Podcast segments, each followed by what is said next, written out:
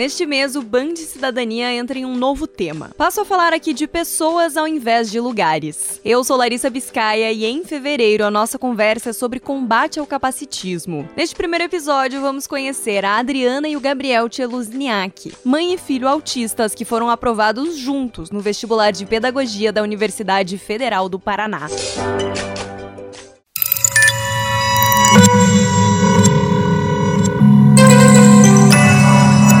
Podcasts Bangerils FM. Antes da gente falar sobre essa mega conquista que foi a aprovação no vestibular. Adriana, eu dei uma fuçada nas redes sociais e eu vi que você foi descobrir que estava no espectro depois que veio o diagnóstico do teu filho. Como é que foi isso? Como é que foi esse processo? É, o diagnóstico de autismo do Gabriel, ele aconteceu quando o Gabi tinha de três anos e meio para quatro anos, né? E foi a primeira vez que eu ouvi, prestei atenção né, em autismo. Eu não conhecia, não sabia do que se tratava. E, e foi a partir desse diagnóstico dele que eu fui né, aprendendo mais e buscando, seja durante as consultas médicas ou até com outros profissionais que passaram a atendê-lo, e, e, entendendo né, tudo que, que dizia respeito ao transtorno do espectro autista. Mas mesmo nesses anos, desde quando ele teve o diagnóstico até hoje, isso mudou muito. Então mudou muito a forma de, de olhar para o autismo, né? Até por isso que hoje se identifica muito mais adultos com autismo do que na época em que ele foi diagnosticado. Então foi uma caminhada. Eu, eu percebi essa mudança ao longo do tempo.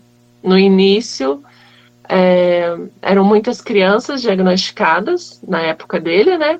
E depois, nos últimos anos, já passou a ser mais comum os pais ou mães, enquanto estão tendo o diagnóstico dos filhos, receberem também o próprio diagnóstico.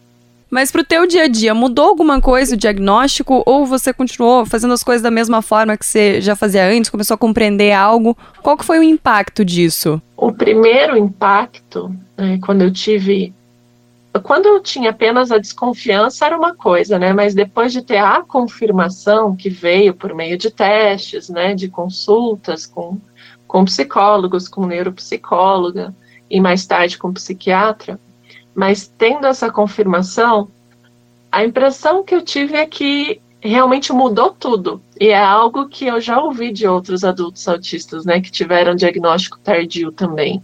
E principalmente no meu caso, mudou completamente a, a forma como eu me tratava, né, a, a visão que eu tinha de mim mesma. No sentido de de pegar mais leve na autocobrança, de ser mais compreensiva, de ter mais autocompaixão. Então, muitas coisas em mim que eu já vinha tentando resolver por meio de terapia, né? É, e que eu via que eu patinava, que eu não entendia por que, que eu não conseguia avançar tanto quanto eu gostaria em algumas questões, eu comecei a ver que, ok, então tem uma causa neurobiológica, então é, não é só uma incapacidade, não é só um fracasso, né? Não é à toa que eu tenho certas dificuldades, então eu passei a me entender mais. E da gente vem uma demanda que é essa questão de inclusão na sociedade. Eu queria ouvir um pouco de vocês e talvez do Gabriel também, se ele quiser falar, como é que foi a questão de adaptação escolar? Tipo, as pessoas te receberam bem? é, dentro de sala de aula. Como é que foi isso ao longo da tua vida? Bem, nem todo mundo me acolheu bem, mas no SESI, que foi o último colégio que eu estive antes de me formar, desde o nono até o terceiro terceirão, eu tive. Eu é, consegui ser bem aceito por algumas pessoas lá na, na equipe pedagógica. E aí, com isso, tinha horas que dava para ter alguma adaptação de algum teste, por exemplo. Ou quando eu tinha algum problema, alguma dúvida, aí eu podia pedir ajuda para a coordenação. Mas em termos de colegas em sala de aula, assim, as pessoas te receberam bem ou elas tiveram algum, alguma coisa estranha com você? Ah, mas claro que tinha um outro que podiam ter alguma coisa estranha comigo. Mas parece que eles uh, me trataram como trataram outras pessoas normalmente. Teve uma situação do Gabriel no oitavo ano. É, na San Germain. Foi só um ano que eu fiquei lá. Agora o colégio nem tá mais aberto, tá? Ele fechou. É que, que eu me lembro muito bem que o Gabriel um dia chegou todo animado contando que ia ter um garoto com autismo também na sala dele. Então ele ficou super feliz, falou: ah, vai ter um autista, a gente vai poder ser amigos e tal, né? E aí passou um tempo, acabou. Quer contar, Gabi? É, parece que ele tinha muito mais que só autismo. Ele começou a se irritar muito com algumas manias minhas. Chegou a fazer bullying comigo. Esse menino, que era autista, né? Que... Já começou a jogar uma cadeira em mim. É, ele acabou se incomodando com algumas questões do Gabriel por exemplo, né? O Gabi tem um, um, um, costume de ficar batendo uma caneta na outra ou batendo a caneta na mão, então faz alguns barulhos. Esses barulhos, esse menino ficava muito incomodado com isso. E talvez também, até isso foi uma conversa que eu tive na escola, esse outro menino percebia a diferença. Percebia que o Gabriel conseguia acompanhar a aula, percebia que o Gabriel se comunicava com mais facilidade e ele não. Infelizmente, ele tinha um, compro um comprometimento escolar até, né? De ter sido reprovado várias vezes, de não, não conseguir acompanhar o material. Então, havia uma frustração também ali. Já houve esse tipo de questão. E nessa mesma escola, assim, já aconteceu daí várias vezes, né? Uhum. Em diversos colégios falar sobre autismo e eu fui algumas vezes em colégio em que ele estudava também. E eu me lembro que uma palestra que eu fiz, é, eu mostrei pessoas é, famosas que talvez tivessem sido diagnosticadas com autismo na época delas, né? Então, pessoas que são grandes nomes, assim, da ciência, da música, etc. E incluindo Einstein, né? Que se fala que Einstein tinha um comportamento, né, de com alguns sintomas que são semelhantes a, ao do autismo. Eu sei que nessa palestra, né, que eu fiz nesse, nesse colégio, passados alguns dias, chegou um colega para o Gabriel e falou assim: E aí, Einstein, o que, que, você vai inventar de incrível hoje? Nossa. Então, até mesmo. Eu não lembrava disso. É, você contou uma vez ah, numa entrevista. É, ficaram. Até mesmo em palestras assim, que eram voltadas mais para potencialidade, para a parte bacana, né, de, de ter uma neurodivergência, ainda assim, quando pessoas querem fazer um bullying, quando pessoas querem excluir, querem agir de forma preconceituosa, elas encontram uma forma, né? Sim. Sempre acham, né? Mas eu acho essa história que vocês trouxeram desse menino, que também estava é, no espectro na sala dele, interessante por dois pontos. Eu acho que o primeiro, e daí, claro, se eu estiver errada neles, vocês me corrigem com certeza. O primeiro é mostrar que é, não existe um padrão, não existe uma regra para pessoas autistas. Não é porque uma coisa funcionou com o Gabriel que vai funcionar com o colega de sala. Mas eu acho que o outro ponto interessante é que você comentou dessa questão da identificação antes de conhecer ele, né? Que o Gabriel, você, Gabriel, ficou muito feliz de saber que ia ter mais uma pessoa que também tem TEA dentro da tua turma. Que é isso que você fala, a gente não pensa em adultos com autismo, a gente não consegue lembrar de exemplos assim, tipo, olha, fulano que é autista conseguiu chegar em tal lugar. E daí vem a importância dessa representação. Não sei se vocês concordam. Meu pai tem autismo. Mesmo que, é claro, ele tenha uma mente mais fechada. É, o pai dele chegou também a, a ter um diagnóstico de, de autismo anos atrás. Inclusive, ele foi investigar antes de mim. Mas isso que, que você comenta é muito importante, porque, em especial, né, entre os adultos, que é algo que nos últimos anos eu estou tendo mais acesso, são pessoas que, que realmente não tinham com quem partilhar né, é, todas essas situações que elas vivenciam, né, e têm vivenciado ao longo da vida. Então, a gente tem encontros mensais em Curitiba para adultos autistas, né? Todo último sábado de mei do mês a gente se encontra numa pizzaria e também tem encontros online toda semana. Eu facilito um grupo e as pessoas chegam assim com aquela vontade de conversar e ficam maravilhadas quando escutam relatos de outras pessoas que também, né, passam pelas mesmas coisas. Então, isso é algo que, que faz muita falta.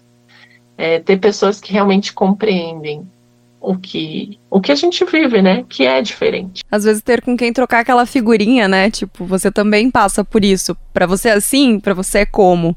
Mas a gente chega no ponto que é o ponto central aqui dessa entrevista, que é o fato de vocês dois terem passado na, no vestibular de pedagogia da Federal.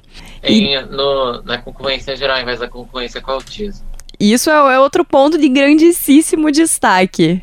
Isso deu a oportunidade de outra pessoa com autismo também passar. Era isso que eu ia te perguntar. Por que, que é tão. Por que, que vocês decidiram concorrer na ampla concorrência e não nas vagas separadas? Olha, eu não, eu não sabia. Eu só descobri depois que a gente concorreu na, na concorrência geral. Mas eu acho que foi bom a gente concorrer geral para dar oportunidade para outra pessoa com autismo. Existem algumas regras, né, para ser aprovado por cotas de pessoa com deficiência. Uma delas é que é preciso fazer o ensino médio todo em escola pública. Então, isso já não, já não seria o nosso caso, né? Mas tem uma vaga, uma única vaga extra, que eles chamam de vaga suplementar, que aí não é necessário ter estudado em escola pública. Cada curso tem uma vaga. Mas, para participar dessa vaga, não pode ter feito nenhum ensino superior anteriormente, né? Então, eu, como já sou formada é, em outro curso, não poderia concorrer.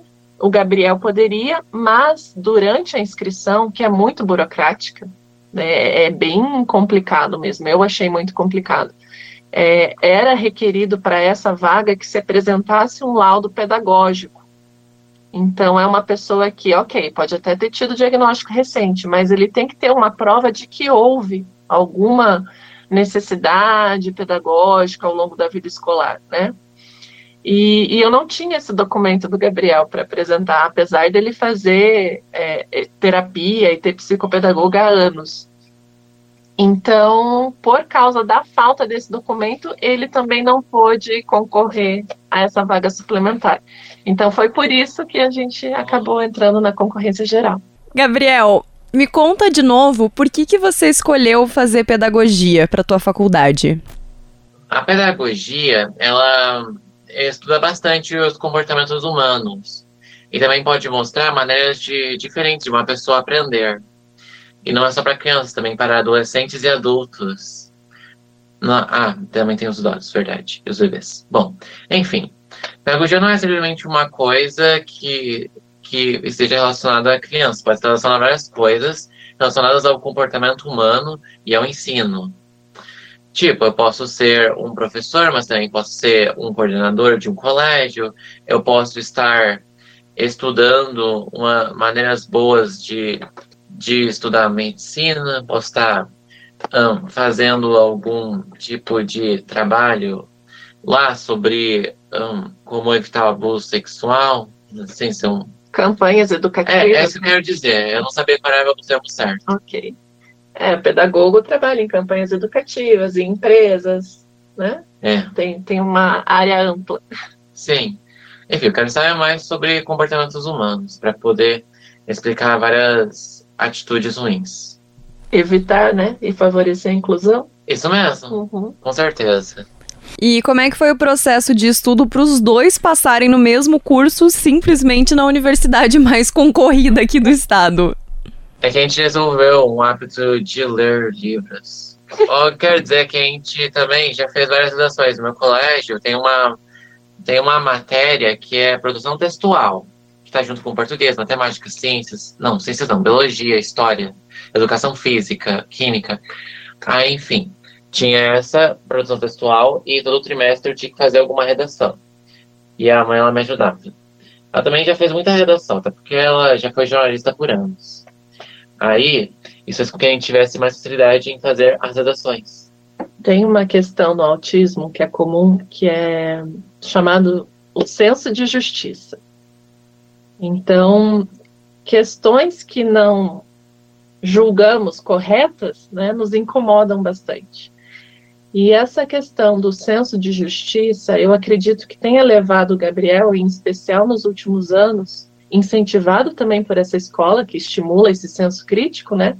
Tenha levado ele a se interessar por livros, mas principalmente por vídeos na internet que discutem essas questões, questões sociais, né? E, e inclusive educacionais. Quais são as leis, quais são as propostas que facilitam a inclusão ou o aprendizado, quais são os colégios que, que funcionariam melhor, qual é o caminho para uma educação que vá favorecer a sociedade, etc. Então, eu acho que, que esse movimento que ele fez nos últimos anos, de olhar mais para essa parte social, também acabou trazendo uma bagagem que apareceu nesse resultado do vestibular, né? Porque o vestibular da federal traz muito dessas questões sociais, né? De, de você ter noção realmente, né, de, de vários agentes sociais e dessa necessidade de refletir a respeito. Então, mesmo ele não tendo tido um, um ensino médio que fosse voltado para vestibular, para Enem, faz parte também, né, de, de toda essa desse senso crítico que foi sendo estimulado e que acabou auxiliando também na hora da prova, eu acredito. E quando que começam as aulas de vocês? Olha, eu preferia que fosse 20 de fevereiro, mas vai ser 20 de março. Você queria que começasse o quanto antes? Aí ou ia terminar antes ou ia ter mais férias no meio. Bom, mas enfim. Acontece que dois canais do YouTube que eu recomendo, que com. que ajuda a ter um bom senso crítico, é o Suavemente Comentado e também Olha Professor. O Meteoro Brasil, você também ouviu bastante, né? Ah, é. Também tem o Meteoro Brasil e Galaceiros. e, e assim, é porque a federal ela, ela tem várias chamadas, né, para ocupar todas as vagas, então por isso acaba começando um pouquinho depois. O Gabriel ele já estava matriculado para fazer psicologia comigo, numa instituição particular que eu estudo, né? Estou no terceiro ano de psicologia e ele ia fazer também justamente por esse interesse dele nessa parte né, de comportamento humano. Então, é um curso que também acho que seria bacana para ele. Mas, como passou na federal, a psicologia vai ter que esperar um pouquinho. Agora nós vamos de pedagogia. Justíssimo, inclusive, parabéns. Gente, para a gente fechar aqui, é, vocês têm a página no Instagram que é o Vivendo a Inclusão. E vocês compartilham rotina, trazem vários exemplos por lá. Qual que é a perspectiva para o futuro? Como é que vocês acham que essa situação dos dois terem passado juntos na federal, vão cursar pedagogia agora, vão se formar e vão estar tá no mercado de trabalho, vão estar tá impactando a vida de pessoas daqui a um tempo? Como é que vocês acham que isso vai ser? Qual que é a expectativa de vocês? Eu acho que esse movimento que a gente já faz há alguns anos, né, lidando com famílias de, de autistas e com as próprias pessoas autistas em em ações de, de inclusão, seja inclusão cultural, até mesmo de capacitação, né, que a gente também promove, isso também nos vai, é, vai nos dando ferramentas para poder já ir aplicando na prática o que a gente vai ver na teoria agora, né, dentro da, da pedagogia. Então, vai ser bacana porque são informações que a gente vai aprender que vai nos ajudar a contribuir ainda mais, não só com as pessoas autistas, mas com todos que são impactados, né? Família, escola e sociedade em geral. Gabriel, você tem alguma coisa para acrescentar? Algo que faltou eu te perguntar? Acontece que você não precisa se sentir mal se fizerem a vaga, a vaga preferencial, porque vocês sofrem muito preconceito. Então, se vocês têm alguma vantagem de ter o título, vocês podem usá-la, porque aí isso pode equilibrar ah, do, o que vocês sofrem, pelo qual as suas neurotípicas não sofrem. É, pode equilibrar. Mas se você tiver a habilidade de poder fazer algum curso, normalmente, você pode, em geral, você pode fazer, mas porque você pode estar dando oportunidade para outra pessoa com autismo. Este foi o primeiro episódio da série especial de fevereiro do Band Cidadania. Na semana que vem tem mais e eu te espero lá.